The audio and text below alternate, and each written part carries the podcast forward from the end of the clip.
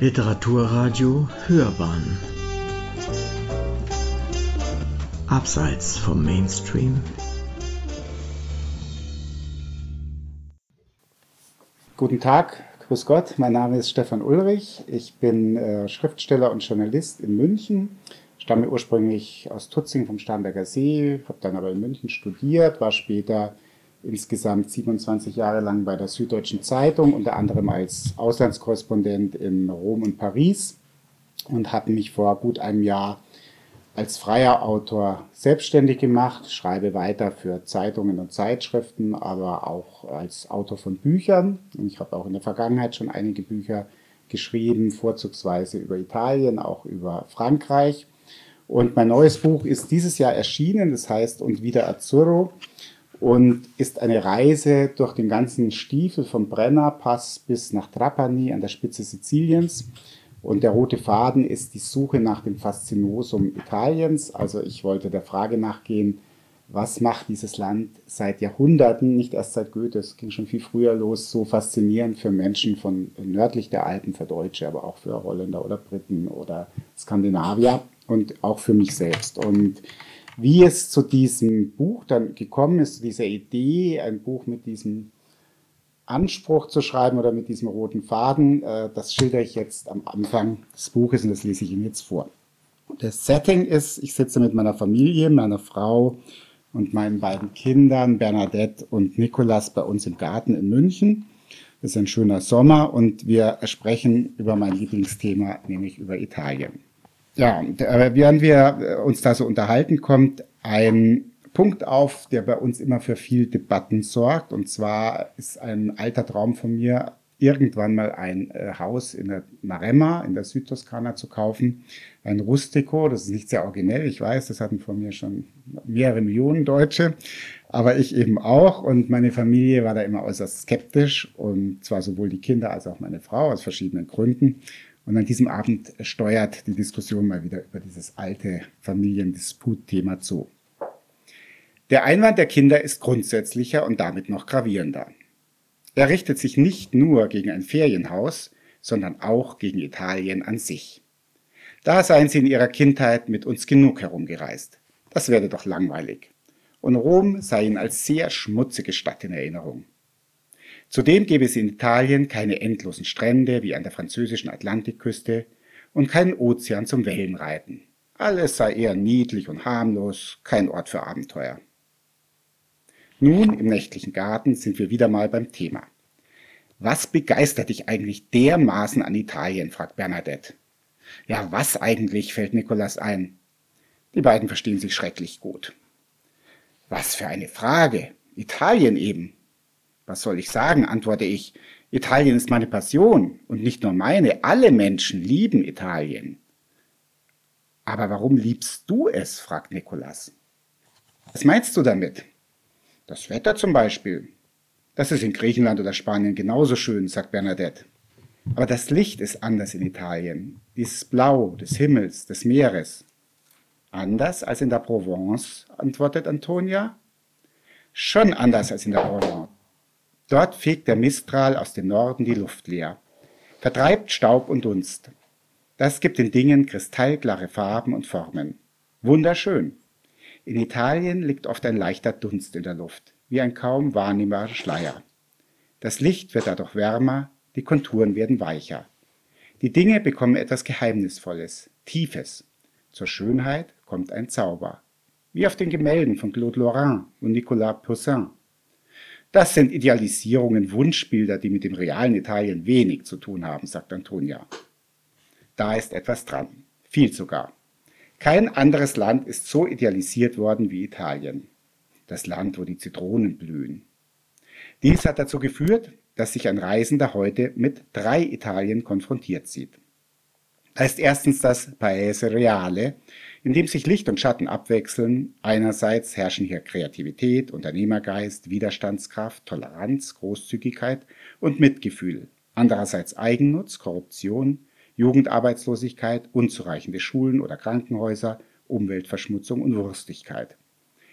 Die Schatten kann ein Reisender, der sich nicht dafür interessiert, ganz gut ausblenden. Das zweite Italien ist eine kollektive Imagination, eine Wunschvorstellung, das Paese Ideale.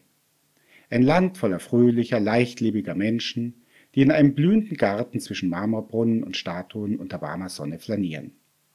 Es ist ein genussreiches, geistreiches, charmantes, kultiviertes, leidenschaftliches, aus den kräftigen Wurzeln seiner Geschichte herausblühendes Land, ein ewiger Frühling der Menschheit, in traumhaft schöner Landschaft, ohne Krankheit, ohne die Härten des Arbeitslebens, ohne Elend und ohne die Zumutungen der Moderne. Kurzum, es ist das verlorene Paradies. Das dritte Italien ist am schwersten zu fassen. Es ist die Projektion der persönlichen Wünsche des Reisenden ein Paese individuale, die bessere Hälfte, die seine Defizite ausgleicht. Für Goethe etwa war Italien das Land seiner künstlerischen und seelischen Wiedergeburt. Andere Menschen aus nördlicheren Ländern erleben Italien als Befreiung von der eigenen Gedankenschwere, pessimistisch eingefärbten Ernsthaftigkeit und misanthropischen Innerlichkeit. Die Reise nach Italien wird für sie zur Reise zu sich selbst, zu ihrer lichteren Seite. Und die lässt sich wirklich finden, wie nicht nur Goethe bestätigen kann. Der Kanadier Paul Theroux, einer der vielseitigsten modernen Reiseschriftsteller, schreibt, Reisen, das meist als Flucht vor dem eigenen Ich angesehen wird, ist meiner Meinung nach genau das Gegenteil. Die Heimkehr zum ganzen Ich.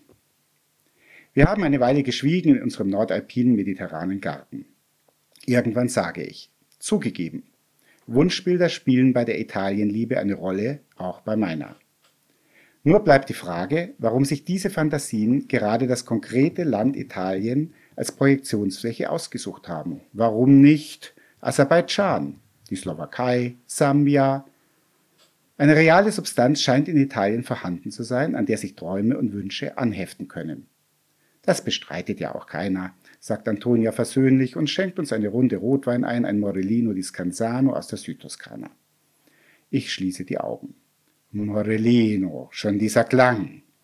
Ich sehe die grünen Hügel der Maremma zur Küste hinunterrollen. Rollen.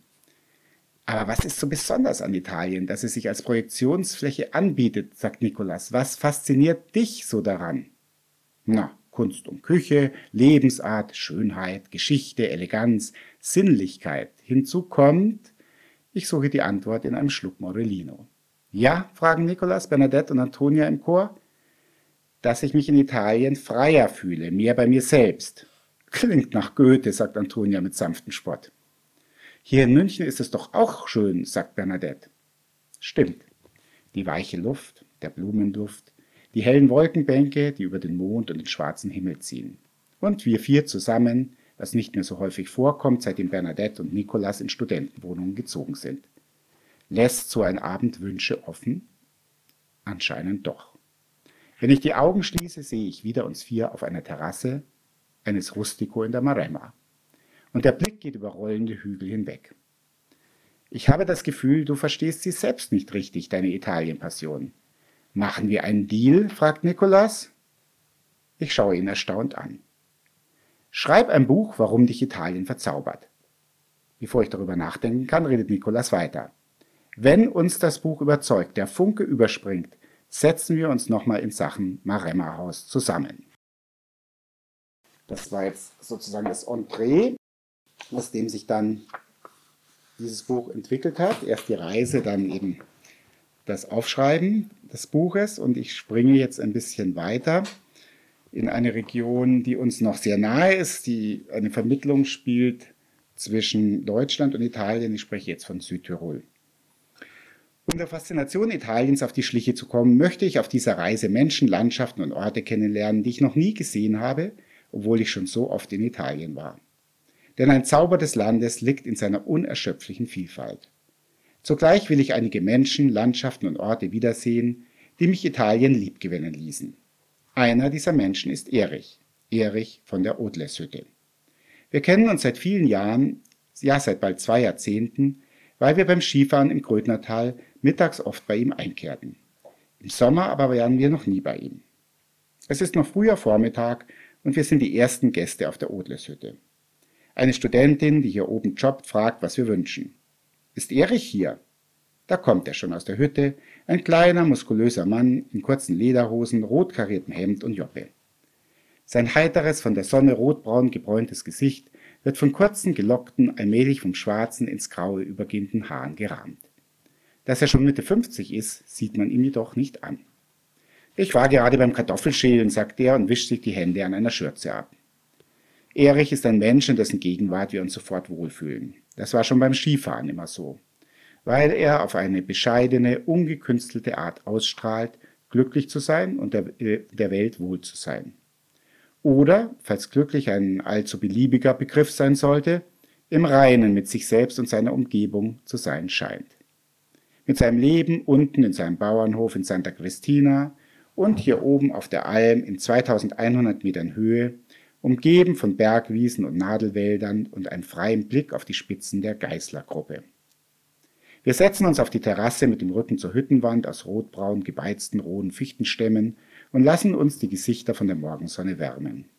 Die Studentin bringt Cappuccino und für jeden ein Stück Milchschokolade, Kuhglocken läuten von einer Alm herüber.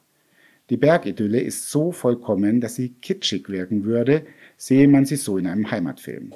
Doch hier ist nichts arrangiert um heile Welt vorzutäuschen, dafür sorgt schon Erich, dem alles Aufgesetzte fremd ist. Seit wie viele Generationen lebt ihr hier im Grödnertal, fragt Bernadette.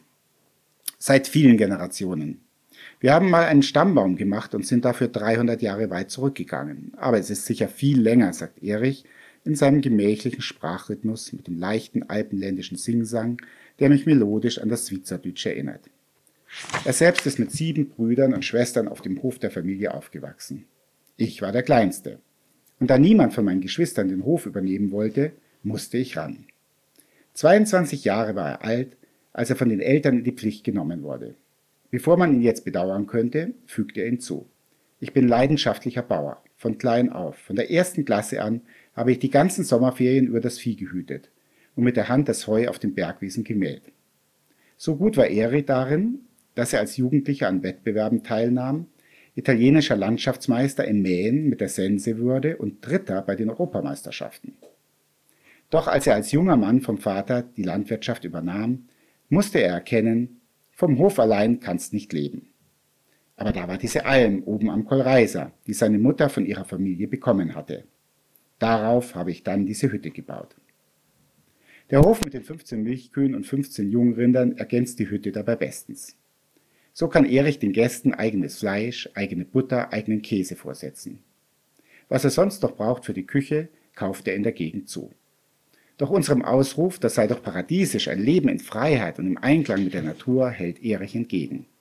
Es ist nicht leicht, so ein Leben zu führen. Wenn einer regelmäßig Urlaub machen und am Wochenende frei haben will, ist das hier nichts für ihn. Das muss schon dein Lebensinhalt sein. Freie Wochenenden gebe es bei Ihnen jedenfalls den ganzen Sommer über nicht. Doch unsere Landesregierungen haben immer geschaut, dass die Leute hier draußen bleiben, sagt Erich. Hier hat jedes Dorf gute Straßen, Geschäfte, eine Schule und der Schulbus holt die Kinder von den einzelnen Höfen ab. Das zahlt sich aus. Und noch einen Grund für das Erfolgsmodell Südtirol nennt er. In Italien wurden die Bauernhöfe in den vergangenen Jahrzehnten unter den Erben der Bauern verteilt und die Stöcke verkauft. Bei uns dagegen gilt das Prinzip der geschlossenen Höfe. Was heißt das? fragen Bernadette und ich. Dass Gebäude und Grundstücke einer Landwirtschaft nicht geteilt und nur geschlossen vererbt werden können. So können die Betriebe wirtschaftlich überleben. Schon im 16. Jahrhundert hatte die Tiroler Landesregierung diese Regel erlassen. Unter Mussolinis Faschistenherrschaft wurde sie in Südtirol abgeschafft, nach dem Krieg aber wieder per Landesgesetz eingeführt. Aber ist das nicht ungerecht für die Geschwister des Hoferben, frage ich und denke an all die Mädchen und Burschen, die früher leer ausgingen und als Mägde und Knechte arbeiten oder ins Kloster gehen mussten. So sei es nicht mehr, erklärt uns Erich. Der Hoferbe müsse seine Geschwister heute entschädigen. Schau rüber ins Wasserkal, nach Skanatsee. Da gibt es kaum noch Bauern, weil es keine geschlossenen Höfe gibt. Auch für die Almlandschaft ist das schlecht. Hier bei uns werden die Almen dagegen bis auf zweieinhalbtausend Meter Höhe hinauf bewirtschaftet und gemäht. Das gibt es in ganz Europa nur in Südtirol. Auch bei Erich steht der Stabwechsel bereits an. Mein Sohn Adam ist dabei, den Hof zu übernehmen. Ich bedauere das nicht, aber mithelfen werde er weiterhin. Die Verhältnisse hier sind viel besser als früher, sagt Erich und schaut hinaus über seine Terrasse auf Almen und Berge. Zwei Wanderinnen laufen auf dem Weg oberhalb der Hütte vorbei, die Spitzen ihrer Stöcke klacken auf dem Boden. Sie sprechen Italienisch miteinander. Das ist mir schon öfter aufgefallen. In den 70er Jahren, als ich mit meinen Eltern im nahen Wolkenstein zum Skifahren ging, waren die Touristen ganz überwiegend Deutsche. Heute sind es meist Italiener. Covid hat das noch verstärkt, sagt Erich. Die Italiener haben die Berge entdeckt. Sie kommen nicht mehr zum Sonnen hier herauf, sondern zum Wandern. Ist es die Landschaft, die die Faszination Südtirols ausmacht, oder kommt da noch mehr dazu, frage ich Erich. Unsere Gäste sagen uns, das seien auch das gute Essen und die Freundlichkeit, überall, wo du hingehst. Und natürlich auch die Landschaft. Wir tun was dafür. Wir achten auf unsere Natur, mähen die Wiesen und du siehst praktisch keinen Müll. Aber ist der Massentourismus kein Problem für die Natur, fragt Bernadette. Das, der ganze Kunstschnee im Winter auf den Skipisten zum Beispiel? Erich wiegt den Kopf, lässt sich Zeit mit der Antwort. Wo sie Kunstschnee machen, ist es für die Wiesen besser, sagt er dann. So bleibt die Grasnarbe vor den Skiern geschützt. Die Wiesen unter den Pisten sind daher heute im Sommer viel schöner als früher. Wir nicken. Das ist uns beim Hochfahren mit der Eiergondel auch aufgefallen. Aber, sagt Erich, fürs Beschneien brauchst du auch viel Wasser und dadurch werden die Wiesen weicher. Sorgen macht ihm vor allem das wärmere Klima, die Gletscherschmelze. Die Marmolata, das ist eine Katastrophe. Wir haben am Vortag vom Lagazuoi aus den Gletscher auf dem höchsten Berg der Dolomiten gesehen. Selbst aus der Ferne sah er krank aus, stumpf und blässlich wie ein Leichentuch in der Landschaft. Das wird nicht mehr lange dauern, sagt Erich leise. Gletscherforscher der Universität Padua haben errechnet, dass die Marmolata bereits mehr als 85 Prozent ihres ewigen Eises verloren hat. Mitte der 30er Jahre dieses Jahrhunderts könnte der Gletscher ganz verschwunden sein. Auch sonst beobachtet Erich die bodenständige, ein bodenständiger, traditionsverbundener Ladiner Anzeichen des Klimawandels um sich herum. Das Gras wächst immer mehr. Unsere Stadel reichen nicht mehr aus für das Heu. Früher hat es hier oben schon Mitte August geschneit und heute schaut euch um. Dafür würden Wind und Regen immer extremer. Wenn es regnet, kommt's runter wie aus Kübeln. Außerdem gehe die Baumgrenze immer weiter hinauf. Er deutet hinüber ins Hochtal am Fuß der Geißlergruppe, wo die Fichten bis in die weißen Geröllhänge unterhalb der Felswände hineinwachsen. Als mein Vater dort seine Tiere weidete, gab es diese Wälder noch nicht. Auch das märchenhafte Reich der Dolomiten ist nicht vor den Veränderungen in der Welt gefeit. Und Erich, was wünscht er sich für die Zukunft? Dass unsere landwirtschaftliche Kultur erhalten bleibt, dass es so weitergeht wie bisher. Aber es soll auch nicht zu viel werden. Wie meinst du das? fragt Bernadette. Wir leben hier oben im Schlaraffenland. Dort unten in Italien gibt es Leute, die mit ihrem Geld nicht bis ans Monatsende kommen. Das macht mir Sorgen. Und es geht auch nicht, dass du hier drei Häuser und mehrere Auto hast und der Rest der Welt hungert. Da kriegt man mit sich selbst schon ein Problem. Die Jungen müssen daher lernen, mit weniger zu leben. Das sage ich auch meinen Kindern. Und was sagen die dazu? Die sind sich schon bewusst, dass es so, wie wir leben, nimmer weitergeht. Die achten sehr auf Natur und Umwelt. Wir Älteren schimpfen immer auf die Jugend, aber ich sehe, die Jungen machen es oft besser als wir. Mein Sohn Adam hat jetzt freie Hand in unserer Landwirtschaft und er macht es sehr gut. Erich muss wieder in die Küche. Bald kommen die Wandergäste. Gibt es denn nie Ruhe, nie Ferien? In der ganz starken Zeit fahre er schon einmal mit seiner Frau für eine Woche in den Urlaub, sagt Erich. Wohin? frage ich gespannt. Auf die Kanaren? Nach Thailand? Verblüfft schaut er mich an. Nein, auf irgendeinen schönen Ferienhof hier oben in den Dolomiten.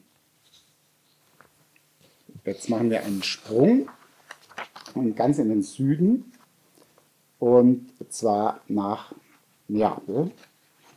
Neapel habe ich in der Vergangenheit als Journalist, aber auch privat immer wieder besucht und war unter anderem in der Zeit der schlimmsten Müllkrise dort. Ich weiß nicht, die einen oder anderen werden sich vielleicht erinnern, auch an die Fernsehberichte, wo ganze Plätze von diesen blauen, prallen Müllsäcken gefüllt waren, ganze Brunnen überhäuft waren, überall die Feuer der wilden Müllberge. Da hat sich viel geändert. Also Neapel ist viel, viel sauberer geworden, als es damals war, aber auch sauberer, als es Rom heute zum Beispiel ist. Das hat mich besonders überrascht. Das gilt besonders für das historische Zentrum von Neapel und die Viertel, die sich dann so runterziehen ans Meer. Und äh, es ist auch sehr viel getan worden für Fußgängerzonen, für die Renovierung von Gebäuden. Also wenn man immer vom Niedergang redet und auch vom Niedergang Italiens speziell, das gilt für manche Städte, aber es gilt für andere Städte nicht. Und in Neapel habe ich eher den Eindruck, dass auf einem guten Weg ist. Und dennoch gibt es da viele Dinge zu sehen, die einem als Münchner äh, doch sehr exotisch vorkommen. Aber jetzt zum Guten. Die Stadt wird immer schöner, jedenfalls die Innenstadt.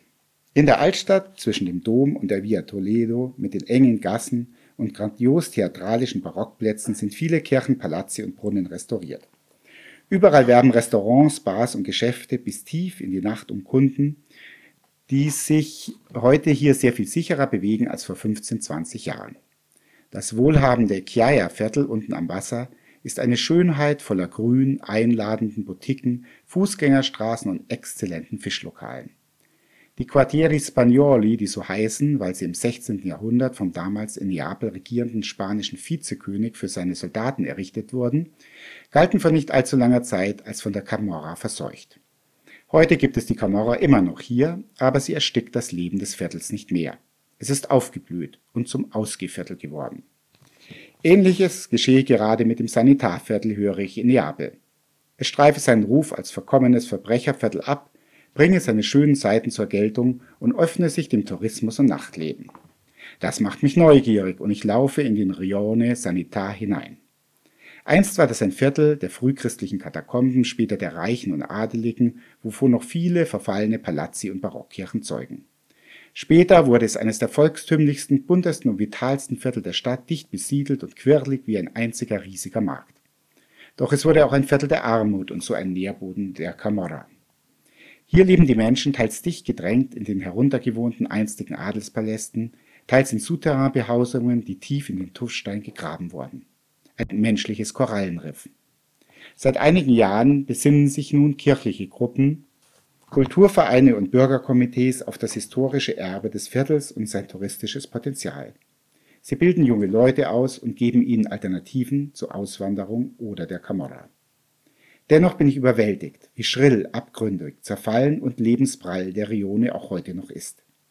Ein mich immer mehr verwirrendes Chaos aus Motorini, aufgerissenem Asphalt, zerbröckelnden Mauern, wäscheumflorten Balkonen, winzigen Geschäften, Wohnhöhlen, Graffiti, schreienden und lachenden Menschen, Spinnweben aus elektrischen Leitungen, Außenkästen von Klimaanlagen, süßlichem Geruch von fauligem Gemüse, Bratenduft, Soldaten mit Maschinenpistolen, Kleinlastern, die als Obststände dienen, Schweißgeruch, Blumenstände mit stinkenden Lilien, Bars voller Croissant-Düfte, Müllcontainern, Bettlerinnen mit kleinen Kindern auf dem Asphalt und feiernden Alt- und Neureichen auf einer Dachterrasse hoch darüber. So viel Leben. Und immer wieder dieser Eindruck, dass hier um jeden Zentimeter Raum gekämpft wird. Dazwischen prangen unzählige Heiligenbilder, Marientabernakel und Kreuzigungsszenen an den räudigen Wänden, liebevoll mit Kunstblumen und Kerzen geschmückt. Wer hier lebt, setzt besonders auf die Erlösung. Ein Haufen Dreck verrottet vor einem hell erleuchteten Schaufenster voller opulenter Torten. Schick gekleidete Frauen in schweben verlotterten Häusern. Am Straßenrand wollen Polizisten ein Auto abschleppen lassen. Ein halbes Dutzend korpulenter Frauen in kurzen Shorts und löchrigen T-Shirts umkreischen die Beamten, recken ihnen ihre wutverzerrten Gesichter wie Waffen entgegen, stampfen mit den Füßen, raufen sich die Haare, als führe hier ein experimentelles Straßentheater die Walpurgisnacht auf. Darum herum kommt ein Volksauflauf zustande. Die Leute kommentieren den Kampf zwischen Polizisten und Frauen wie ein Fußballspiel. Eine operettenhafte Gewalttätigkeit liegt in der Luft. Die Frauen trommeln mit den Fäusten auf das Auto, das dennoch abgeschleppt wird. Was die Polizisten wohl denken, die, schlecht bezahlt und noch schlechter ausgestattet, ständig in solche Einsätze geschickt werden, um sich beschimpfen und bespucken zu lassen? Und was die Frauen denken, die in ihren Familien im Sanitarviertel von klein auf gelernt haben, dass der Staat eine fremde Macht sei, der nur ihre Bemühungen zu überleben störe. Während ich vom Sanitarviertel zurück in die Altstadt laufe, wird es dunkel. Es ist Sonntagabend und auch in Neapel sind die Gottesdienste leer und die Straßen voll. Ich laufe in die Quartieri Spagnoli hinein, vorbei an einem Taubenschlag voller trister Vögel, die auf Augenhöhe an der Wand eines Palazzo angebracht sind und aufflattern, wenn ein Moped zu dicht an ihnen vorbeirast. Und an Wandmalereien, die Michael Schumacher feiern, der mit Ferrari fünfmal Formel 1 Weltmeister wurde. Ferrari kommt aus dem Norden Italiens, aus der Gegend von Modena. Stimmt, aber wer hat gesagt, dass Neapel widerspruchsfrei sei? Ich gehe in ein Lokal in den Quartieri Spagnoli, in dem schon viele Neapolitaner sitzen, die Pizzeria Laezza, in der Via Speranzella, der Straße der kleinen Hoffnung. Ich bekomme ein winziges Tischchen an der Straßenecke zugewiesen. Die Auswahl reicht von einer klassischen Pizza Olio e Pomodoro für 3,50 Euro bis zu einer Pizza Speciale Capello di Totò für 10 Euro, die mit Ricotta, Mozzarella, Basilikum, Creme, Tomaten und rohem Schinken gebacken wird. Statt nun in Worten zu schwelgen, genügt es zu sagen, dass ich auch in den folgenden zwei Tagen in die Pizzeria La Ezza gehe. Schon am zweiten Abend werde ich von den beiden vollbärtigen, kräftigen, jungen Besitzern Marco und Freddy wie ein Stammgast begrüßt und das, obwohl die Hölle los ist. Ich bekomme wieder mein Tischchen an der Straßenkreuzung. So verpasse ich nichts. Im Drei-Sekunden-Takt rattern Vespas über das dunkelgraue Pflaster aus Lavasteinen. Mal sitzen zwei junge Frauen in kurzen Stretchkleidern und mit wehenden Locken unter dem nicht vorhandenen Helm darauf, die Fahrerin mit dem Handy telefonierend, ihre Co-Pilotin eine Zigarette rauchend. Mal drei junge Burschen, mal eine ganze Familie, Kleinkind, Vater, Mutter, größeres Kind, in den Händen Tüten mit den Einkäufen. Dazwischen laufen die Nachtschwärmer herum, die auf der Suche nach der besten Pizzeria sind. Da die Lokale viele Tische und Stühle auf den engen Straßen postiert haben und daneben noch Reklameschilder, Autos, Mofas und Müllcontainer herumstehen, gerät jede Motorradfahrt zum Hindernislauf. Während ich mein Bier trinke und die Pizza Maradona verzehre, zucke ich immer wieder zusammen, wenn ein Moped unmittelbar von mir ausbremst, weil ein anderes Moped von links ungebremst in die Kreuzung rast. Dann wird geflucht. Ma che testa di merda, das jetzt unübersetzt bleibt, schließlich sind wir beim Essen. Und sofort wieder das Gaspedal durchgedrückt. Ab und an fährt ein Auto vor, hält mitten auf der Straße vor der Pizzeria und der Fahrer gibt seelenruhig seine Bestellung auf, während vor und hinter seinem Wagen der Tumult losbricht. So müssen Straßenaufstände beginnen. Nachdem das dritte Moped geschätzte fünf Zentimeter an meiner Tischkante vorbeigeschremmt ist und mir eine der Fahrerinnen beinahe ihren Stiletto ins Schienbein gerammt hätte, überlege ich mir, ins Innere des Lokals zu wechseln. Doch dann blicke ich umher und sehe, wie an den Nachbartischen Pärchen und Familien seelenruhig ihre Pizzen verzehren, als säßen sie an einem Dorfplatz in der tiefsten Maremma. Da will ich kein Weichei sein. Also nehme ich noch einen Schluck Bier, lehne mich zurück und versuche mir den Anschein zu geben, das infernalische Tohuwabohu um mich herum mit gelassener Distanz zu betrachten. Als Vorbild nehme ich mir den Christus an einer Hauswand, der aus einem Gemälde mit schwerem Goldrand stoisch auf die Kreuzung blickt. An der Wand gegenüber der Pizzeria ist eine Videoleinwand angebracht, auf die ein Fußballspiel projiziert wird. Das hat den Vorteil, dass nun noch mehr Menschen vor dem Lokal stehen bleiben, schreien, mit den Armen fuchteln und dann womöglich eine Pizza bestellen. Die Konkurrenz ist groß in den spanischen Vierteln. Zum Glück gewinnt Napoli gegen Juve mit 2 zu 1 Toren. Nicht auszudenken, was sonst hier passiert wäre. Eine fiebrige Erregung bringt die schwüle Luft ins Schwingen. Die Jungs und Mädchen auf ihren Mopeds wirken wie Gestalten aus einem Rockmusical. Carabinieri fahren in einem glänzenden, nachtblauen Alfa Romeo vor, scherzen mit den Wirten und bestellen ihre Pizzen. Jetzt traut sich niemand zu hupen. Ein kleinwüchsiger Mann mit einem Strohhut läuft auf der Kreuzung herum, macht Grimassen und ahmt die Passanten nach. In allen geherzt, von den Frauen auch abgebusselt, womöglich bringt das Glück. Einer der beiden Wirte, Marco, stellt sich mitten auf die Straße. Er sieht aus wie ein Seeräuber mit seinem schwarzen Bart in T-Shirt und Shorts, immer ein joviales Lächeln im Gesicht, immer ein Ciao Tesoro auf den Lippen. Er möchte Gäste einsammeln. Alle suchen den Körperkontakt, streichen sich über die Schultern, klopfen sich auf den Rücken. Die Motorini sind jetzt so laut, dass sie die Rufe der Neapolitaner übertönen und das will etwas heißen. Mein Handy brummt. Bernadette hat mir einen Song geschickt. Sie habe ihn in der Fernsehserie Die Sopranos gehört und an mich gedacht. Ich setze meine Kopfhörer auf. Buonanotte a Napoli von Pink Martini. Es ist ein heiter, melancholisch sehnsuchtsvolles Lied. Ich lausche dem Lied und wende mich dann wieder dem real existierenden Neapel zu. Dabei bemerke ich, wie sich etwas verwandelt. Ich fühle mich nicht mehr irritiert oder gar bedroht von dem tumultösen Szenario, sondern auf seltsame Weise getragen. So, als hätte ich aufgehört, im Meer gegen eine Strömung anzuschwimmen um mich nun ihr anzuvertrauen. All die Lichter, Geräusche, Farben, Menschen kommen mir jetzt wie eine warme Woge vor, die mich umspült und mitnimmt. Die Mopeds haben ihren Schrecken verloren, denn ich weiß jetzt, dass sie nie näher als fünf Zentimeter an meinem Tisch vorbeigleiten. Die Flüche klingen lustig, neckend. Die Frauen auf ihren Vespas mit den wehenden Haaren erscheinen wie Sphinxen, deren Blick besagt, was kostet die Welt? Ich spüre, dass ich gerade ein weiteres Stück vom Zauber Italiens erhasche. Das Aufgehen im prallen Kosmos des Lebens, das Eintauchen und Mitschwingen in einer Welt, die sich ununterbrochen wandelt wie Proteus.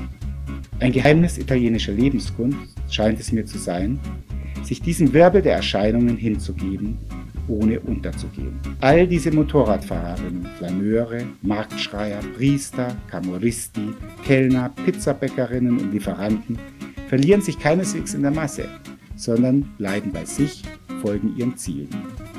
Es fasziniert mich, dieses Gleichgewicht zwischen nüchternem Individualismus und kollektivem Rausch zu beobachten.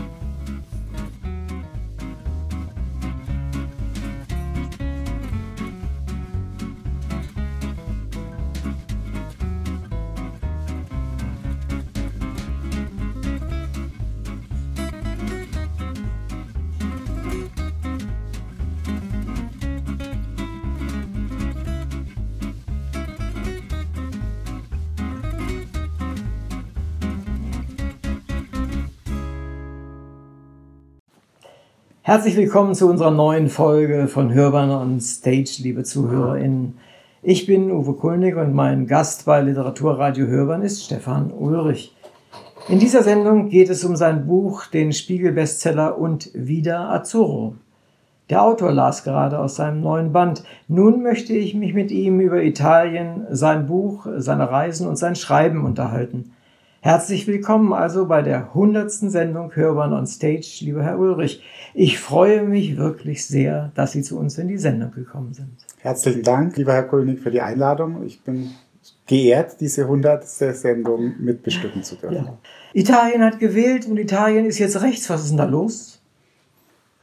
Sagen wir mal so, Italien war schon mal äh, sehr weit ja, rechts. Ja. Äh, Mitte der 90er Jahre, ganz genau war es, glaube ich, 1994, als Silvio Berlusconi eine Retortenpartei dank seines Geldes und dank seiner äh, vielen Privatfernsehsender und anderen Medien aus der Taufe gehoben hat und mit der in rasend schneller Zeit die Wahl gewonnen hat und dann ein äh, Koalitionsbündnis eingegangen ist äh, mit äh, den Postfaschisten, das diesen damals Allianza Nazionale. Und die Partei war damals noch sehr wenig gehäutet, also da saßen viele, viele echte Faschisten noch drin. Und dazu kam die Lega Nord, die jetzt auch wieder dabei ist, die auch sehr weit rechts damals schon angesiedelt war, heute ist sie noch deutlich weiter rechts. Also ein äh, scharfes Rechtsbündnis, in dem Postfaschisten, unter denen sich sicherlich der eine oder andere echte Faschist noch versteckt dabei sind. Das gab es schon. Was jetzt neu ist, ist, dass diesmal die postfaschistische Partei, die nennt sich jetzt Fratelli d'Italia, äh, wird angeführt von einer Sorella, nämlich äh, Giorgia Meloni, dass die jetzt mit Abstand die stärkste Partei in dieser Koalition ist den Anspruch auf die Regierungsbildung mhm. hat, auf das Premierministeramt und die anderen beiden Parteien, die von Silvio Berlusconi und die Lega, sind Juniorpartner. Das heißt, nun ist der Premierminister aus einer postfaschistischen Partei, die Premierministerin. Und insofern ist das schon eine neue Qualität. Wenn Sie fragen, was ist da los? Ich frage mich das, seit ich mich intensiv mit Italien beschäftige, seit über 20 Jahren was ist politisch in Italien los? Manchmal denke ich, jetzt weiß ich's und dann passiert was und dann habe ich wieder das Gefühl, ich muss wieder bei Null anfangen. Also es gibt natürlich viele Gründe. Es gibt nicht den einen Grund. Ein äh, wichtiger Grund ist eine große Enttäuschung, aber schon seit äh, Jahrzehnten der Italiener mit ihrem politischen Personal. Ein Frust, ein Gefühl, viel stärker noch in Deutschland als in Deutschland, dass es da eine Kaste gibt in Rom, die macht, was sie will, die äh, Steuergelder im großen Maßstab verschwendet, die sich nicht um das Land kümmert und im Saus und Braus lebt. Das ist das Klischee und äh, ja, viele Italienerinnen teilen dieses Klischee, viele Italiener. Und das führt dazu, dass man bei Wahlen gern den derzeit Regierenden eins auswischt, indem man sie rabiat abwählt und jeweils die Gegenseite hochwählt. Und daher kommen diese extremen Schwankungen. Und nachdem zuletzt mit Mario Draghi ein sehr moderater Premierminister regiert hat in einer großen Koalition, die eher in der Mitte ihren Schwerpunkt hatte mit den Sozialdemokraten und anderen Kräften, hat man jetzt gesagt, jetzt probieren wir es mal mit der extremen Rechten als Ausdruck des Frusts und aber auch, weil die anderen haben alle nicht genug gebracht. Jetzt probieren wir es halt mal mit denen und wenn die uns nicht passt, dann wählen wir halt beim nächsten Mal wieder anders. Also mir kommt das manchmal von außen. Ich bin nicht sehr vertraut mit italienischen Politikverhältnissen, aber kommt so vor wie die alten Filme Don Camillo und Beppone. Ja, also irgendwie macht es so den Eindruck, äh, es geht um, um, um, um Emotionen im Wesentlichen und äh, wie Sie es auch schon sagen, äh, wenn du das nicht so machst, wie ich das will, dann nehme ich eben die anderen und dann wieder beim nächsten Mal wieder anders. Schon nicht sehr erwachsen, oder? Mhm. Dieser Standpunkt. Gut. Wie erwachsen das ist, Schweres Wort. Schweres Wort. Will ich jetzt nicht über den Stab brechen des, äh, des Kindsköpfigen über ein Land, aber ich war interessanterweise für dieses Buch und wieder Azzurro in Boretto, wo die Filme Don Camillo und Pepone mhm. spielen und habe mich damit natürlich auch nochmal ein bisschen beschäftigt mit diesen komödiantischer Erklärung italienischer Politik und was bis heute daran richtig ist, ist, dass die italienische Politik zwei ganz starke Wurzeln hat. Und das eine ist die katholische Wurzel. Mhm. Und die katholische Kirche ist nicht mehr so stark wie früher, aber ist immer noch sehr einflussreich, auch aus dem Grund, dass sie einfach in vielen Institutionen sitzt, in Rundfunkräten, unglaublich viele soziale Einrichtungen betreibt, Schulen, Krankenhäuser etc. Äh, und natürlich ist der Vatikan auch eine Macht, auch eine diplomatische Macht. Und äh, die hatten nach wie vor Einfluss in Italien. Die zweite Wurzel ist ähm, Bepone, der kommunistische Bürgermeister aus äh, dem Dorf in der Po-Ebene. Das ist die kommunistisch oder äh, weit links stehende Wurzel Italiens, die auch, ähm, die es auch sehr, sehr lange schon gibt. Mhm die schon um, um 1900 rum gab es viele radikale Linke. Mussolini selber kommt aus einer sehr radikalen sozialistischen Partei, war da früher Parteifunktionär, bevor er Faschist wurde. Mhm. Und diese beiden Wurzeln tun sich bis heute schwer, einen gemeinsamen Baum Italien herauszutreiben. Und das ist sicherlich ein, einer von mehreren Gründen für die politische Instabilität Italiens. Verstehe. Vielen Dank für die Einschätzung. Kommen wir zu angenehmeren Dingen, nämlich wie fühlt man sich, wenn eines seiner Bücher im Fernsehen verfilmt wurde? Einerseits freut man sich natürlich, ich sage das ganz eigennützig, auch weil es natürlich eine Reklame für das Buch ist, das wird ja dann im Abspann genannt. Auf der anderen Seite war es in diesem Fall zumindest so, dass ich keinen großen Einfluss auf das Drehbuch hatte. Das hat einen ganz bestimmten Grund. Ich bin in der Zeit genau von Rom nach Paris mit meiner Familie umgezogen, war ganz neu Korrespondent in Paris und musste mich total einarbeiten in ein Land, das ich bis dahin nicht sehr gut kannte. Mhm. Und die haben mich schon gefragt, wollen sie mitarbeiten an dem Drehbuch? Und ich habe gesagt, ich schaffe es einfach nicht, zumal ich noch ein zweites Italienbuch äh, meinem damaligen Verlag auch noch abliefern musste in der Zeit, wo ich gerade umgezogen bin. Und dann haben die natürlich das Drehbuch so gemacht, wie man äh, das macht. Da musste natürlich ein bisschen mehr Liebesgeschichte rein und Liebeshändel, als es in, der Realität war und dann auch in meinem Buch drin vorkommt. Äh, und ja, und dann schaut man sich das an und findet es natürlich witzig, wenn die Wohnung war sehr gut nachgebildet, wie wir in Rom hatten. Und wenn man plötzlich sieht, wer einen da spielt und äh, wer die eigene Frau spielt und was für Ehedramen auch einem da nachgedichtet werden. Das ist schon, es ist, es ist originell. Also wir haben es uns natürlich alle angeschaut, auch die Kinder. Äh, die Kinder kommen ziemlich, finde find, meine Kinder kämen ja schrecklich weg. Sie wären ja viel sympathischer in Wirklichkeit und so.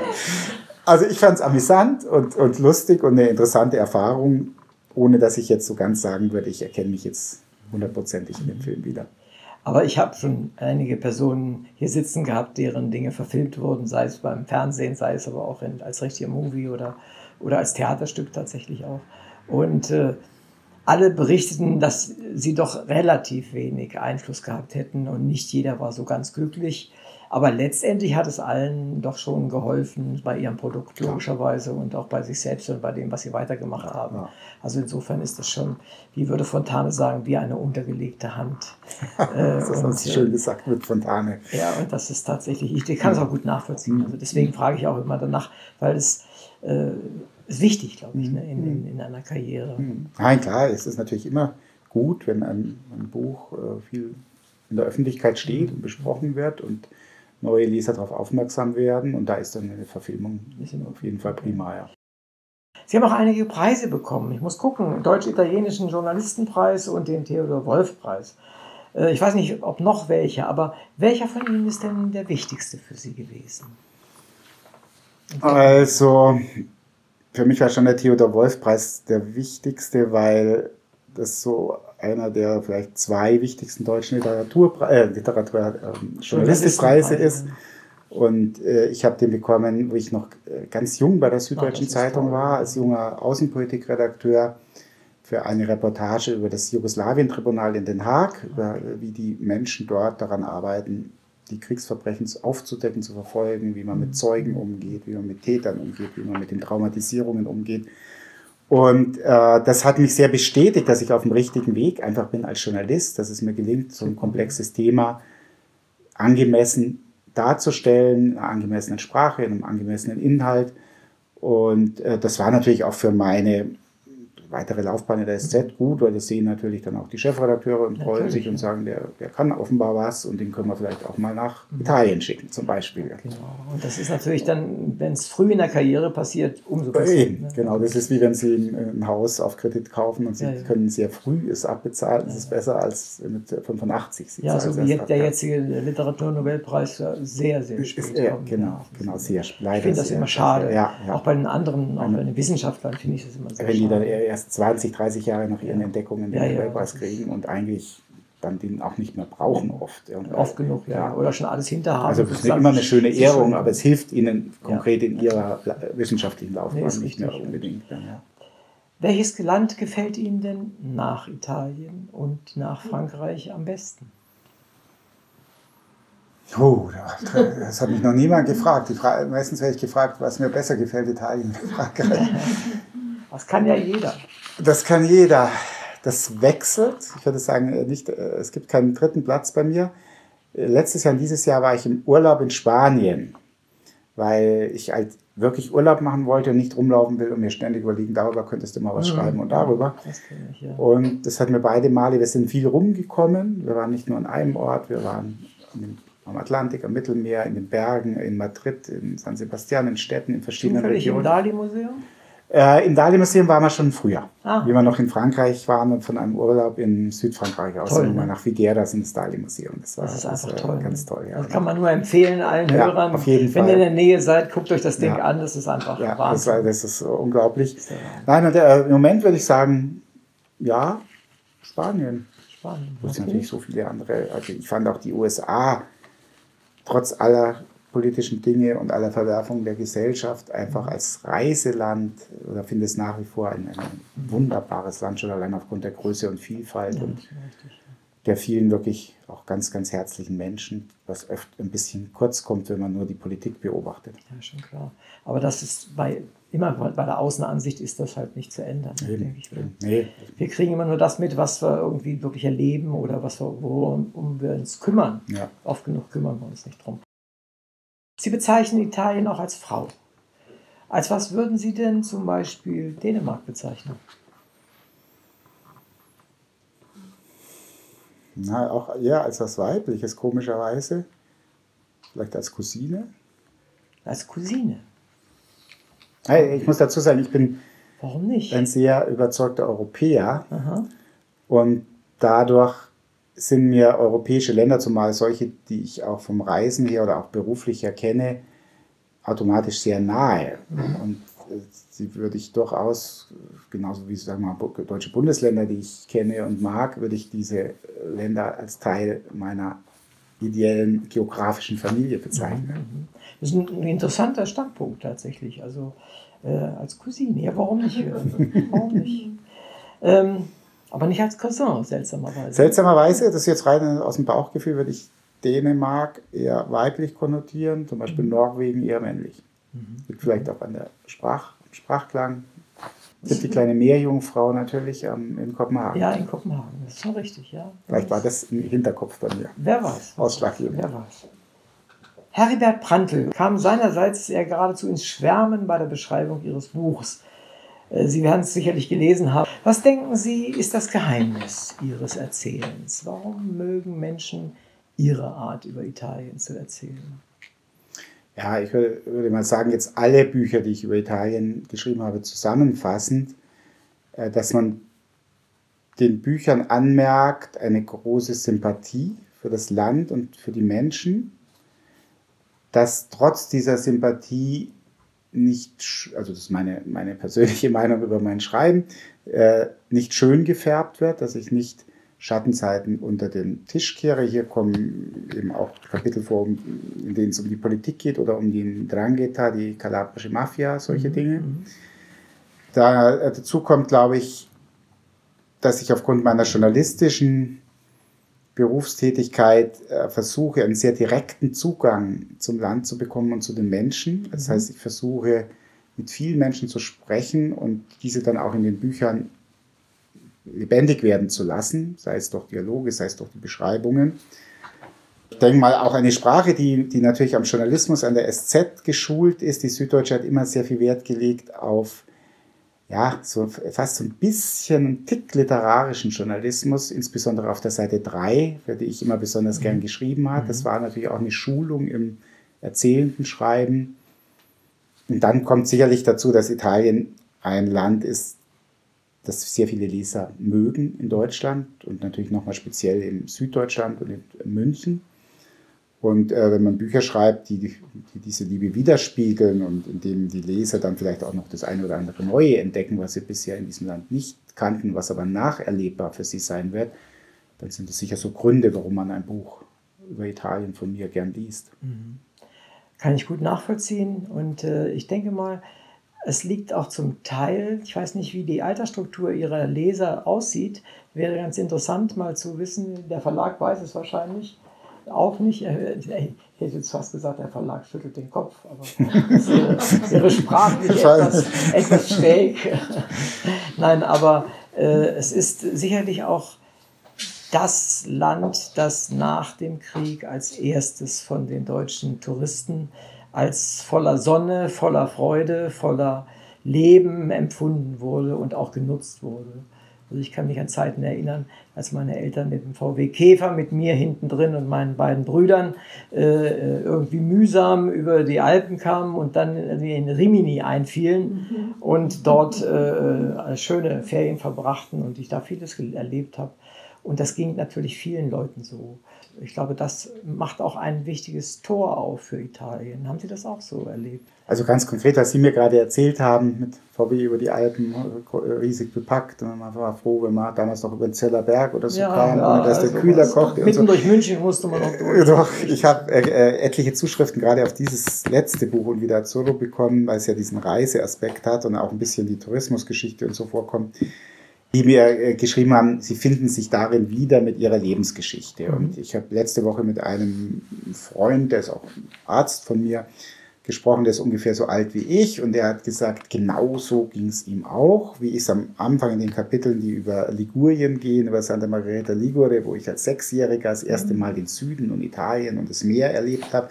Und er sagt, er war ungefähr genauso alt. Und sie sind, die sind dann, glaube ich, an die Adria gefahren, aber er hatte genau dasselbe, dass er da als bayerischer Bub, der in Großraum München aufgewachsen ist, das erste Mal die exotische Welt sieht. Für, für uns war das damals exotisch. Das kann man sich heute nicht mehr so vorstellen, aber äh, Palmen, die wild draußen wachsen, äh, die, die Meeresfrüchte, äh, überall Eisdielen. Da, in meiner Zeit gab es in Tutzing, wo ich herkomme, noch keine Eisdiele, wie ich ein kleiner Bub war. Da hat man das als so, so wir nannten das Packerl-Eis, also so verpackt.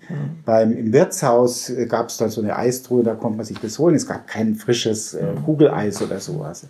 Diese ganzen Dinge, natürlich auch dieses extrovertierte Leben in Italien. dass man dann plötzlich äh, auf, der, auf dem Lungomare, dass da abends alles zusammenströmt. Junge, Alte äh, sich treffen, stehen bleiben, miteinander reden.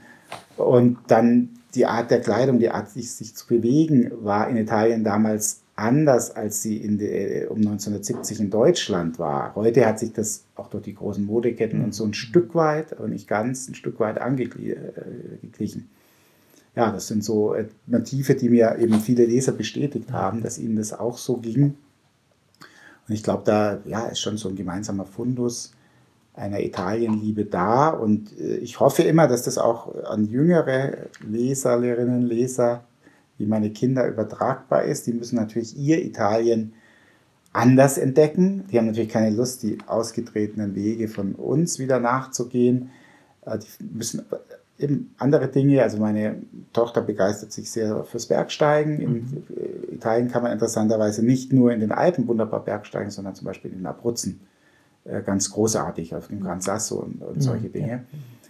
Ähm, also ich bin sehr gespannt, wie, wie die ganz junge Generation, die jetzt äh, Teenager sind oder in den 20ern sind, wie die Italien sich erobern werden, was für Bücher daraus entstehen werden und ähm, was diese Entwicklung wahrscheinlich befördern wird, in Anführungszeichen, ist, dass durch Corona und unsere ganzen wirtschaftlichen Probleme dieses schnell mal nach Thailand fliegen für mhm. eine Woche, das wird abnehmen. Die Leute werden wieder mehr auf die Schönheiten in der Nähe achten und da liegt natürlich Italien buchstäblich vor der Haustür. Hm, das ist wahr.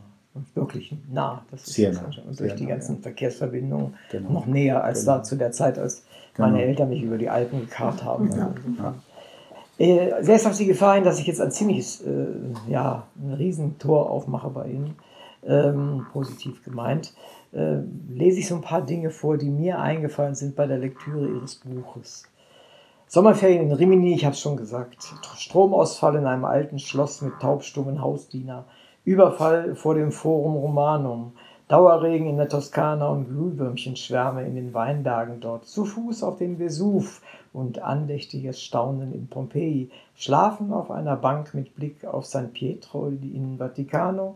Forschung äh, an, im, an durchsichtigen Schnecken und Oktopussen mhm. in der Meeresbiologischen Station Anton Dorn in Neapel im Angesicht von Capri, unsicherer Boden und Schwefelgeruch in Solfatara.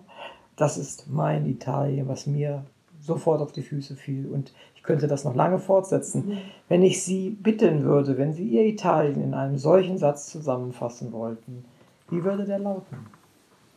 Wenn ich jetzt mal gleich bei, den, bei Ihren Meeresforschungen ansetzen darf, dann würde ich sagen, Schnorcheln an den vielen wunderbaren Klippen des Landes auf der Suche nach roten Purpurseesternen, mhm. lila Seeigeln, einer reichen, immer noch reichen Fischwelt und mich davon begeistern lassen. Die kleinen Borgi, die kleinen Orte, die meistens auf irgendwelchen Hügeln oder Bergen liegen, weil sie sich vor Piraten schützen mussten und die ihre mittelalterliche Atmosphäre mhm. total erhalten haben, oft so, äh, dass man im Auto gar nicht in sie rein kann, wo man aber wunderbar spazieren gehen kann und äh, hinter jeder Ecke etwas Interessantes findet. Mal ist es eine wunderbare äh, kleine romanische Kirche und mal ist es einfach ein ausgezeichnetes äh, Lokal oder sowas. Ja.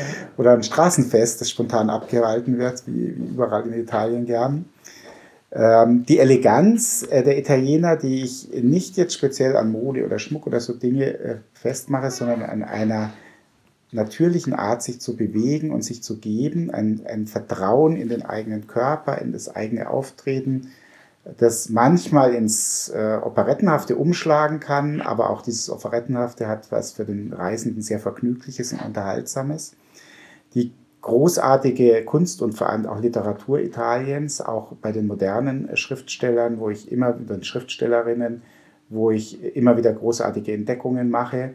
Ähm, und äh, mich freue, weil, wenn ich die dann eben auch auf Italienisch lesen kann, die Sprache, der ich jetzt in diesem Buch in Ravenna nachgegangen bin, die Sprache Dantes und wie sie entstanden ist, eine unglaubliche Geschichte, die sehr, sehr vielfältig ist, weil Italien ja, wir wissen es alle, noch nicht so lange ein einheitlicher Nationalstaat ist, sondern über die meiste Zeit seiner Geschichte in unglaublich viele Reiche aufgeteilt war.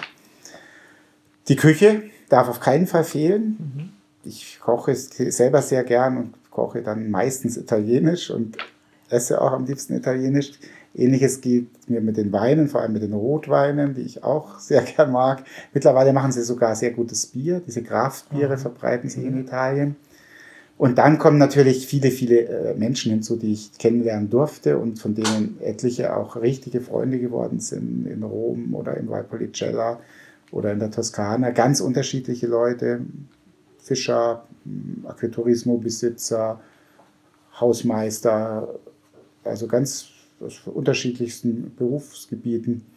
Jetzt muss ich dann aufhören, sonst wird es zu lang. Nein, nein, nein, ähm, ich ich habe jetzt sicher wahnsinnig viel Wichtiges vergessen, aber das sind jetzt mal so Punkte, die mir spontan einfallen. Aber da Sie gerade äh, Dante erwähnt haben, was denken Sie, hat Dante Alighieri eigentlich noch mit dem heutigen Italien zu tun, insbesondere auch mit seiner göttlichen Komödie? Was ist da noch was? Oder ist das einfach so ein, ein Goethe auf Italienisch, sage ich mal?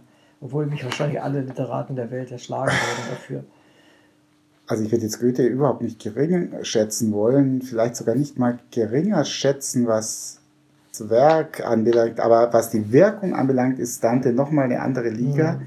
weil Dante die italienische Sprache erschaffen hat, ja, was man von ja, Goethe ja nicht behaupten kann, da gab es ja schon Schiller und andere. Durchaus, ja. Ähm, bis zu Dante gab es Dialekte und Sprachen, die sich aus dem Vulgärlateinischen entwickelt mhm. hatten. Also es gab das Lateinische, das die Kirche auch dann weitergetragen hat. Dann gab es den Zusammenbruch des Römischen Reichs, die Völkerwanderung. Äh, Italien wurde zerrissen in alle möglichen Machtblöcke und Fremdherrschaften. Und dadurch ist der einheitliche lateinische Sprachrahmen zerfetzt worden. Und in den verschiedenen Ecken Italiens haben sich Sprachen entwickelt, die zwar alle auf dem Lateinischen fußen, aber sich so auseinanderentwickelt haben, dass zum Beispiel ein Piemontese einen Sizilianer oder ein Calabrese einen äh, Menschen aus dem Veneto nicht verstanden hat. Mhm. Also das, das, und es ging noch sehr, sehr lange, so bis zum Ersten Weltkrieg, würde ich sagen. So.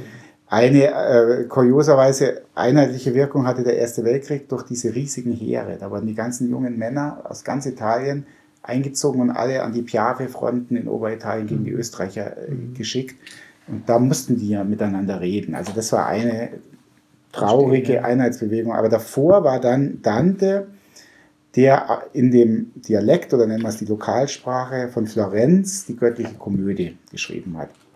Und weil die göttliche Komödie als Werk so einen enormen Erfolg hatte, weil sie das ganze damalige Weltbild in einem Roman zusammengefasst hat. Also das ist unglaublich, wenn man sich das mhm. überlegt. Da steckt alles Himmel und Erde und wie die Menschen gedacht und gelebt haben. Das ist ihre Geschichte, ihre Hoffnungen, das steckt alles da drin. Er hatte das Werk einen riesigen Erfolg, sehr früh.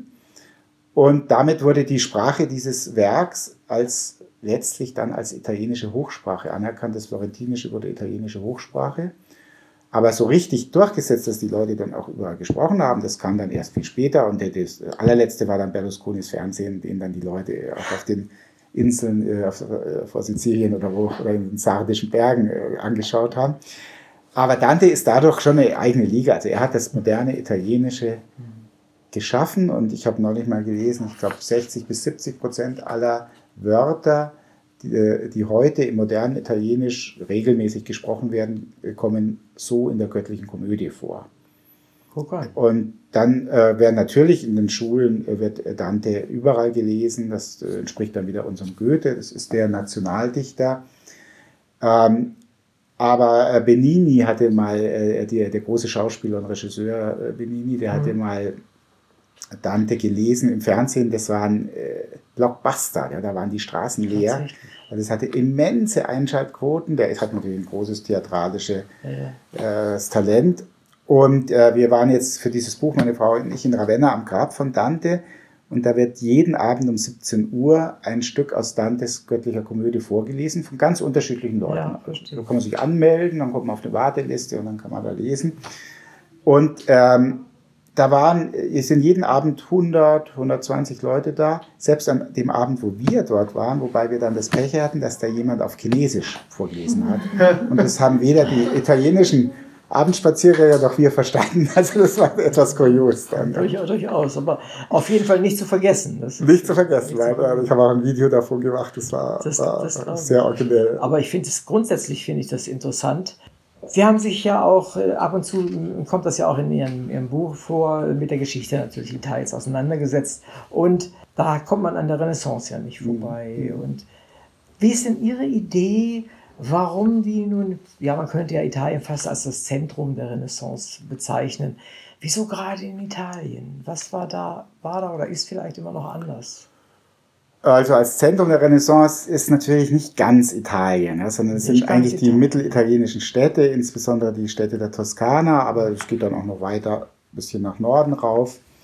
Man kann auch, man will Umbrien noch das eine oder andere dazu nehmen, aber es ist schon so dieser mittelitalienische Raum.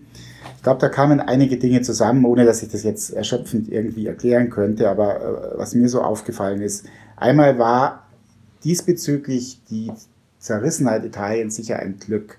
Weil wenn wir uns Frankreich anschauen, das schon sehr früh von den Krapetingern waren es, glaube ich, äh, zu einem Einheitsstaat geformt wurde und zwar mit ganz viel Gewalt. Also die französischen Könige haben von Paris aus nacheinander ganz Frankreich unterworfen und Minderheiten wie die Okzidentanen und so, äh, die Bretonen radikal unterdrückt, teilweise äh, Massenmorde begehen lassen, um den französischen Einheitsstaat zu schaffen. In Italien ging das schon deshalb nicht, weil äh, es zwei geteilt war, oder zwei Pole gab, nämlich den Papst in Rom und äh, den deutschen Kaiser, der zugleich Kaiser des Heiligen Römischen Reichs Deutscher Nation mhm. war, also auch einen Anspruch auf Italien hatte. Ja, genau. Die beiden stritten sich schon mal immer. Und dazwischen konnten natürlich die kleineren Städte und so wunderbar lavieren und mal dem einen Geld leihen, mal den anderen Truppen äh, zu Hilfe mhm.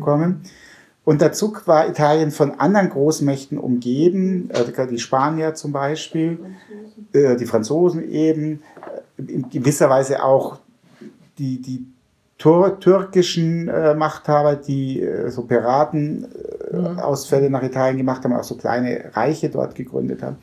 Und in diesem ganzen Kuddelmuddel konnten sich natürlich Stadtstaaten, die von ihren Produkten, also zum Beispiel die Tuchmacherei in Florenz und die von ihren Handelsniederlassungen, die Genuesen, die äh, sehr stark waren, die viel zu bieten hatten, konnten sich da lange Zeit behaupten gegen die Großmächte, weil die ganz geschickt, auch ja, die ja. Mailänder und so, die haben dann gesagt, ja, jetzt gehen wir mal mit dem französischen König, wenn der gerade kurz vor Florenz steht, kaum ist er weg, verbünden uns wieder mit dem Papst ja, gegen die Franzosen.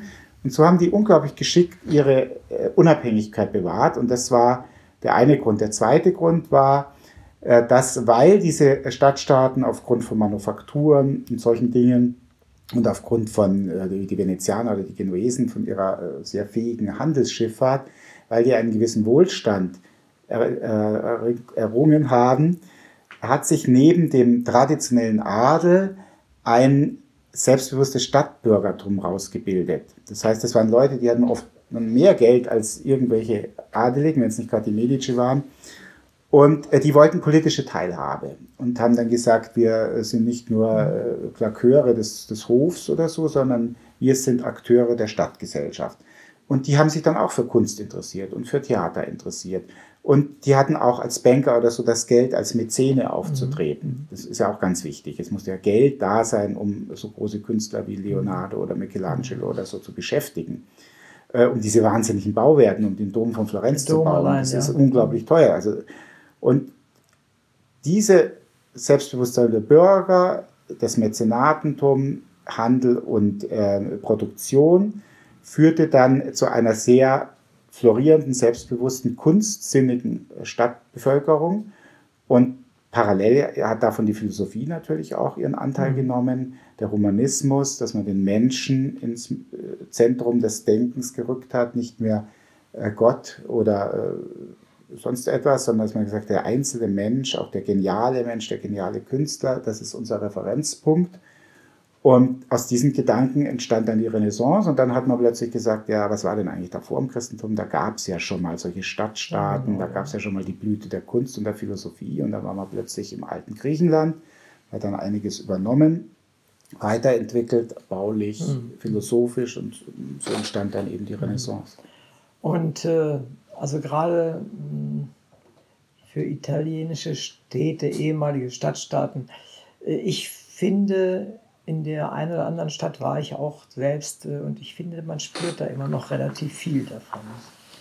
Und Sie, Sie gehen ja zwar express Werbe nicht drauf ein, aber äh, denn wenn Sie es schildern, meine ich das auch herauszuführen. Also ein Kapitel handelt ja von, von den Ophiden Ja. und auch der Farbe Blau und ihrem Triumphzug, diese ursprünglich eine ganz schlecht beleuchtete Farbe des Todes und so weiter oder der Falschheit war. Also es gab äh, Phasen der Geschichte, wo man gesagt hat, äh, Menschen mit blauen Augen, das kann ich jetzt äh, erzählen, weil ich selber auch blaue Augen habe, die war seien falsch und hässlich. Das, also es hat sich dann später völlig umgedreht. Und das lag auch daran, weil man lange Zeit kein reines Blau herstellen konnte. Weil Blau aus Lapislazuli hergestellt wird, da hat hat viele Einschlüsse und man war damals chemisch, physikalisch nicht in der Lage, reine blaue Farbe herzustellen. Ja. Das hat sich dann geändert und Ich bilde mir mal ein, wenn ich in diesen Städten bin, da fühle ich noch was von dem, von der alten, von dem alten Geist. Da ist das einfach, weil wir halt Bildungsbürger sind und das so, sowas wissen. Ja, äh, gute Frage und ein guter Einwand mit dem Bildungsbürger. Natürlich schleppt man sein, seine Biografie mit sich rum und auch das, was man gelesen hat, was man gesehen hat, was man liebt und so. Und äh, wir wissen alle, wir haben keinen objektiven Blick auf die Dinge, ja, sondern wir, haben. wir haben eine geistige Brille auf, die gefärbt ist und auch verzerrt, manchmal auch verschönert. Und trotzdem würde ich sagen, wenn jemand x-beliebiges Florenz, in Florenz plötzlich ankommt, am Bahnhof oder wo, und er steigt dann aus und geht erstmal eine Stunde durch Florenz, dass er dann überwältigt sein dürfte äh, von der Präsenz der Renaissance äh, der, Ja, und ne? des Anspruchs dieser Renaissance-Stadt. Und zwar Anspruch im weitesten Sinne, was die Kunst anbetrifft, was die Machtentfaltung anbetrifft, den Reichtum und die Kultur, die verfeinerten Sitten. Ja. Also ich finde, man merkt es in, äh, vor allem in Florenz sehr stark. Also Siena ist ja mehr eine, eine gotische, mittelalterliche Stadt, Aber Florenz ist aber in Florenz stark, ist für mich die Renaissance mit, Händen zu greifen. Ja, Und zwar nicht ja. nur, auch in der Atmosphäre sozusagen. Ja, nicht Ich nur. finde, so, das kommt hier und da auch bei Ihnen dann tatsächlich raus. Und das ist auch wichtig, weil das ist, äh, ich kann mich erinnern, als ich das erste Mal in, in Florenz war, da sah man ungefähr in 2,50 Meter Höhe die, äh, die Flutlinie. Es war ja Mhm, damals diese mhm, riesen, die Arno-Überschwemmung. der Arno, Ja. diese riesen Arno-Überschwemmung, das war ja so ähnlich wie hier im, im, in unserem Ahrtal. Ja. Äh, riesig, riesig schlimm und alles stand unter Wasser und alle waren verzweifelt bemüht, das irgendwie wiederherzustellen. Ja. Und das hat mich als Kind schon sehr beeindruckt und ich bin dann später noch öfter mal da gewesen. Diese Stadt atmet, finde ich, etwas und das bringen sie in ihrem ganzen Buch, finde ich, hier und da auch mal recht gut, ohne dass es einen erschlägt. Das ist ja auch mal so eine Nee, Sache. es sollte jetzt auch keine Äh, es ist, äh, Kunstführer sein, Genau, ja, aber, aber, es, äh, aber man, man hört es, man, man merkt es raus und ich finde, das ist auch ganz, ganz wichtig. Äh, Es gibt diesen wunderschönen äh, Film Maria, ihm schmeckt's nicht. Äh, Das hat mit dem Molise zu tun und damit mit einem Kapitel in Ihrem Buch. Vielleicht können Sie unseren ZuhörerInnen erzählen, was das ist überhaupt, Molise. Und, Ja, manche sagen, das ist gar nichts. Also es gibt in Italien eine, in, ein Internetphänomen, das nennt sich Il Molise non esiste, also den Molise gibt es nicht. wie Bielefeld. Äh, wie Bielefeld, genau. Also, genau wie Bielefeld. Das gibt es auf Instagram und Facebook und äh, in sozialen Netzwerken, aber es gibt, glaube ich, auch Bücher schon drüber und alles Mögliche. Äh, Der Hintergrund ist der, der Molise ist eine äh, sehr, sehr arme landwirtschaftliche Region mit wenig Industrie. Die liegt fast gänzlich im südlichen, Mitte- Mitte-Süden Binnenland Italiens, hat nur einen ganz, ganz kleinen Anteil an der Küste bei Termoli und war bis, glaube 1964 eine Region mit den Abruzzen. Also es war eine einheitliche Region und die äh, Abruzzen, L'Aquila und so weiter kennt jeder. Das ist in Italien vor allem eine sehr bekannte Region. Gibt es viel Tourismus und Skifahren und äh, da gibt es einen berühmten Natur Nationalpark der Abruzzen mit den Wölfen und Bären und alles Mögliche. Und irgendwann haben diese beiden Regionen, die äh, vor allem für den Molise dumme Idee gehabt, sich zu trennen und aus dem Molise eine eigene Region zu machen. Äh, Warum, habe ich nicht so ganz rausgekriegt. Meines Erachtens liegt es daran, dass da doch natürlich wieder viele neue Posten in der Politik geschaffen wurden. Ja. Wenn ich zwei Regionen habe, habe ich zwei Regionspräsidenten, zwei Regionsparlamente und dann so weiter. Äh, Gibt es halt ganz viele neue Behörden und so weiter. Das soll Das war also- auch nicht unbedingt nein, Phänomen. nein. ja. Will ja auch immer keiner das Zusammenlegen, das Saarland oder, oder Bremen oder so. Und äh, dann haben die sich abgespalten, aber waren natürlich wirtschaftlich kaum überlebensfähig, weil die Abruzzen waren viel reicher. Der Molise war sozusagen der arme Anhang. Die Abruzzen haben sich super, die haben wir los, müssen wir nicht Ja, so eine Art ja. Finanzausgleich machen. Und äh, der Molise fühlte sich dann ein bisschen stiefmütterlich von Italien behandelt. Kaum einer kannte ihn, auch weil die Region so neu war. Äh, viele Molisana oder Moliser, je nachdem, die in Italien rumreisten oder studierten, haben die auch oft mir erzählt, die wurden von Italienern, äh, was soll das sein, angesprochen. Wo kommst du her? Mhm. Was, Campobasso, Molise, wo, wo ist das überhaupt? So ungefähr. Äh, genau, genau. Und Isernia und so. Gibt es das überhaupt? Und dann hatten so ein paar junge Leute, die ich auch äh, getroffen habe, die hatten dann die Idee, aus der Not eine Tugend zu machen. So eine Bewegung Il Molise non esiste als Markenzeichen zu ja, entwickeln, toll, um die Leute mit der Nase drauf zu stoßen, dass es sich sehr wohl gibt, weil das macht natürlich neugierig. Ja, es gibt sogar ganze Italien-Landkarten, wo anstelle des Molise einfach ein großer Meerbusen eingezeichnet ist. Und da gibt es ganz lustige Sachen. Es gibt Kunstwerke, die sich damit äh, auseinandersetzen. Und in Wirklichkeit, mich hat es natürlich neugierig gemacht. Es war die letzte Region, die ich noch nicht kannte von Italien und deswegen bin ich für das Buch dann eben dahin und war da auch relativ ausführlich und mir hat es wahnsinnig gut gefallen, weil wie man sich denken kann, es ist halt noch nicht vom Massentourismus mhm. überrannt. Mhm. Es ist, die Leute sind unglaublich nett. Es gibt ganz tolle noch Dinge, die überlebt haben, zum Beispiel die Transumanza, die man teilweise in den äh, Alpen auch findet das ist die traditionelle Weidewirtschaft, ah, wo die Weidebauern oder die Hirten im Molise ihre, im Winter ihre Herden, also Kühe, aber auch Schafe, Ziegen, unten in Apulien haben, wo es mild ist und wo noch auch im Winter Gras wächst. Und da wird es aber 40 Grad heiß und dann geben die Kühe keine Milch mehr. Deswegen werden die dann im Frühjahr über 220 Kilometer weit hoch in die Molise getrieben Tratturi nennen sich diese Wege, die sieht man in der Landschaft, das sind so riesige Bahnen, aber nicht gepflastert oder was, einfach so, man sieht das, so Tramp, riesige Trampelpfade. Und dann bleiben die, äh, die Sommermonate da oben und an einem ganz bestimmten Tag im Herbst werden die dann alle wieder runtergetrieben. Und ich habe mit einer äh, Frau aus dieser Familie äh, gesprochen. Es gibt jetzt noch leider nur noch eine Familie, die diese ganz traditionelle Weidewirtschaft macht, was natürlich sehr aufwendig ist. Und so da Sachen entdeckt man dann in Molise und natürlich eine, eine ganz äh, eigene lokale Küche mit ganz tollen Käsen, äh, die, mich, äh, die mir sehr gut gefallen hatten. Mhm. Und es gibt erstaunlich viele Kulturstätten, äh, zum Beispiel Sepinum, das ist eine Ausgrabungsstätte einer römischen Stadt die ist wie ein, wie ein Rom-Bilderbuch aus der Schule, äh, ein Aufriss einer römischen Stadt. Es mhm. ist alles da, das Forum, äh, die Basilika, der Tempel, die, die Stadttore. Nur mal, es sind praktisch keine Touristen da. Ja, genau. Es sind keine Touristen da. Man läuft da ganz allein durch. Es ist auch wunderbar ausgegraben und erschlossen. Und äh, wenn man im Kolosseum oder im Forum halt äh, zerquetscht wird, kann man da sein Butterbrot auspacken und sich ins, in das dortige Kolosseums Amphitheater setzen und Mittagspause machen. Und das ist schön, dass es so Gegenden noch gibt. Kommen wir nochmal zur, ja, zur Mutter aller Städte, zu Rom. Vielleicht, Sie haben es ja vorhin schon auch gelesen. Wie war das journalistische Arbeiten in Rom? Also ich würde sagen, es war die schönste Zeit meines Berufslebens journalistisch, weil ähm, wir haben ja gerade darüber gesprochen, dass Italien schon eine äh, sehr extrovertierte mhm. Gesellschaftskultur hat. Das heißt, es spielt sich sehr vieles draußen ab. Die Leute sind red, äh, redefreudig, redselig ist so abschätzig, also im positiven Sinn, mhm. teilen sich gern mit, sie sind kommunikativ, sie sind sozial kompetent und sie haben eine Freude, und das meine ich jetzt auch wieder durchaus positiv, als Bayer hat man ja manchmal auch so ein bisschen eine barocke Ader, eine Freude so am Theatralischen, am mhm. Operettenhaften. An, äh, das, also das Leben ist oft hart, gerade früher für die Italiener, auch heute noch in vielen Landstrichen. Und dann will man aber das Zusammensein, das mhm. gemeinsame Essen, das gemeinsame Tanzen auf der Piazza, will man um, erst recht dann feiern und aus sich rausgehen und mhm. das Leben genießen. Und das kommt einem Journalist natürlich entgegen. Also in einem, einem Volk, das vielleicht sehr äh, introvertiert und ohne jetzt Völkerpsychologie zu betreiben, nee, wo viele Menschen introvertiert sind und verschlossen, tut man sich natürlich auch als Journalist schwerer.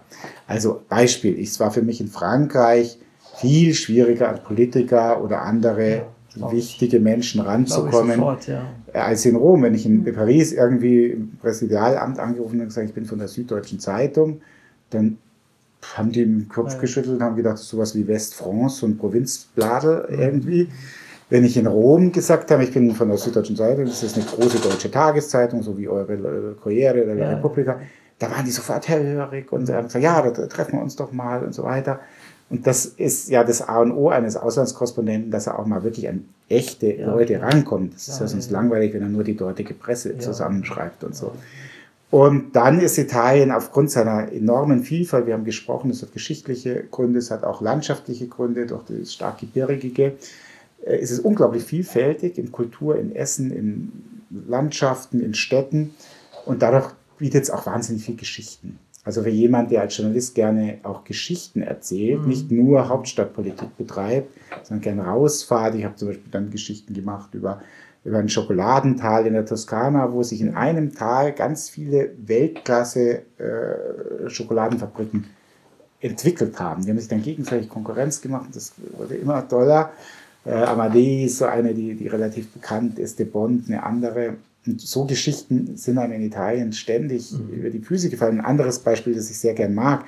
Ich bin durch Zufall auf einen Bürgermeister gestoßen in einem kleinen Alpendorf in der Lombardei. Und das Dorf lag so tief im Tal und so im Schatten eines großen Berges, dass die zwischen äh, Oktober und Februar keinerlei Sonnenlicht im Dorf hatten. Es mhm. lag immer ja, im Schatten. Solche, und dann kam der Bürgermeister auf die Idee, auf dem Berg oben einen riesigen Spiegel anzubringen, Toll. das Sonnenlicht einzufangen und wie so ein Laserstrahl auf die Piazza des Dorfes. Und der erste Versuch, der war, da bin ich dann hingefahren und habe das geschildert. Und das macht natürlich Spaß. Neben dem ganzen ja, Berlusconi und Politik und Finanzkrise, wenn man auch mal so und ich kann mir das auch schlimm vorstellen, wenn, wenn man äh, monatelang dann überhaupt nichts hat. Ja, ich war oft genug in Finnland. Mhm. Tolle Idee, toller Bericht, den hätte ich gern gelesen zu der Zeit damals. Sie schreiben an einer Stelle auch, ziemlich zum Schluss natürlich auch, ich reise, also bin ich. Schöne Abwandlung, finde ich. Ist äh, eine Aussage am Ende Ihres Buches. Und könnte das immer so weitergehen, das Reisen? Sie wissen die Antwort wahrscheinlich, nach, nach, wenn Sie mich so hören. Also äh, für, von mir aus ja. Also ich muss sagen, es klingt jetzt albern, weil ich natürlich weiß, wie schwer das Leben ist, aber das Nomadische zieht mich sehr an. Und wenn ich ein paar Wochen zu Hause bin, obwohl natürlich in München geht es uns wunderbar und es gibt null zu meckern, ich bin sehr zufrieden, aber nach ein paar Wochen wäre ich unruhig und äh, fange zumindest in Gedanken und auf der Landkarte schon mit dem Planen der nächsten Reise an. Insofern kommen mir solche Bücher natürlich sehr entgegen, meinen Neigungen, mhm. dass ich, da muss ich ja nach Italien, mhm. für das nächste Buch, das wird über die italienische Inselwelt und äh, die Geschichte Italiens anhand seiner Inseln gehen.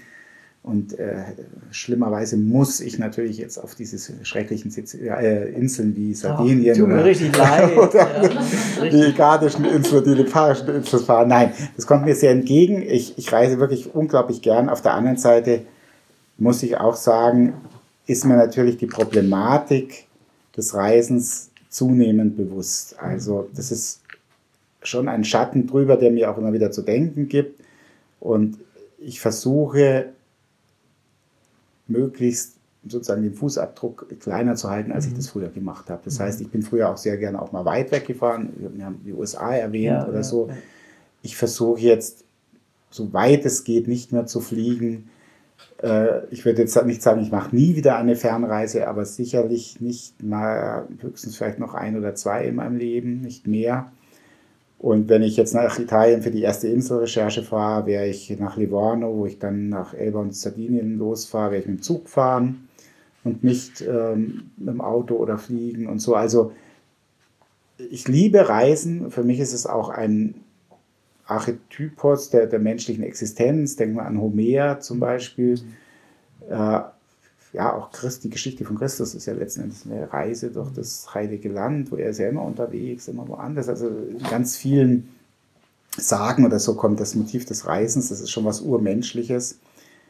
Und ich weiß aber auch, dass es große Nachteile hat und dass man versuchen soll, verantwortlich damit umzugehen. Und darum bin ich sehr, sehr dankbar, dass mein Lieblingsland Italien doch relativ nah ist. Hm, das ist natürlich ein Glück. Das ist ein großes Stelle, Stelle auf, jeden Fall. auf der anderen Seite ist es so, wenn wir jetzt, äh, ich übertreibe mal, jetzt alle aufhören zu reisen, weil wir eben äh, nur einen kleinen Fußabdruck machen wollen, äh, ist das ganz gut und schön und dann verstehen wir die anderen Länder überhaupt nicht mehr.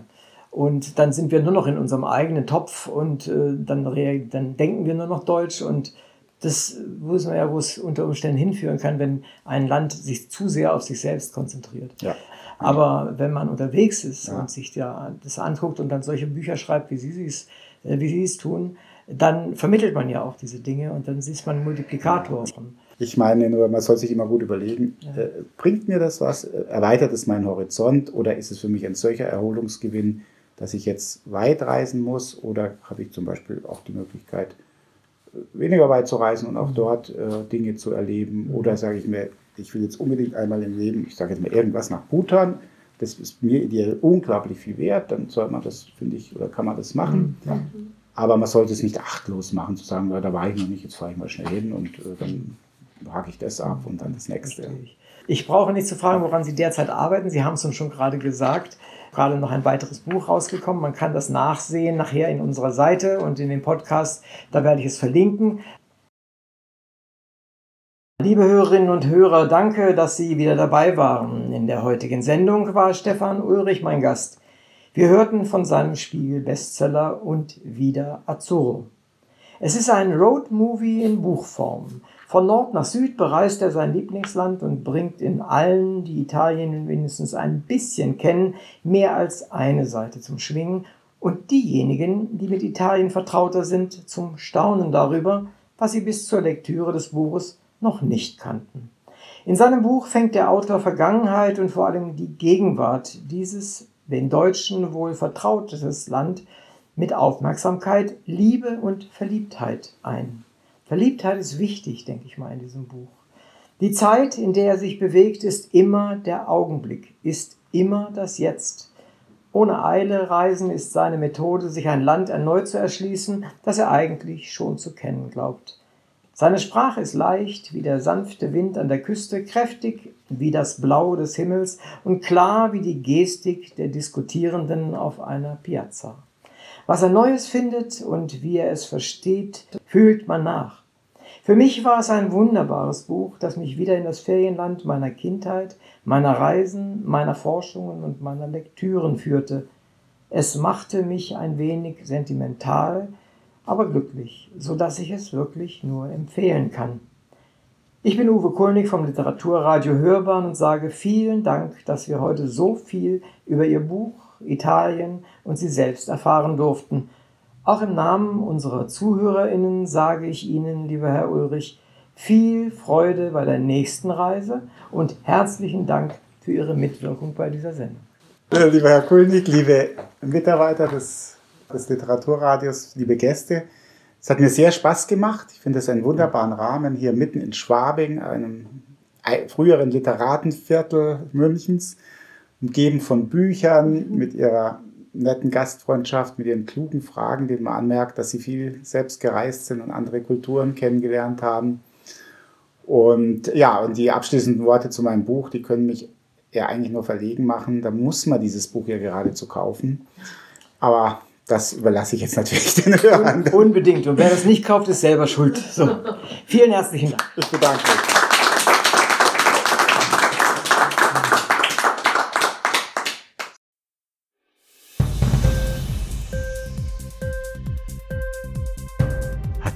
Sendung gefallen? Literatur pur, ja, das sind wir. Natürlich auch als Podcast. Hier kannst du unsere Podcasts hören.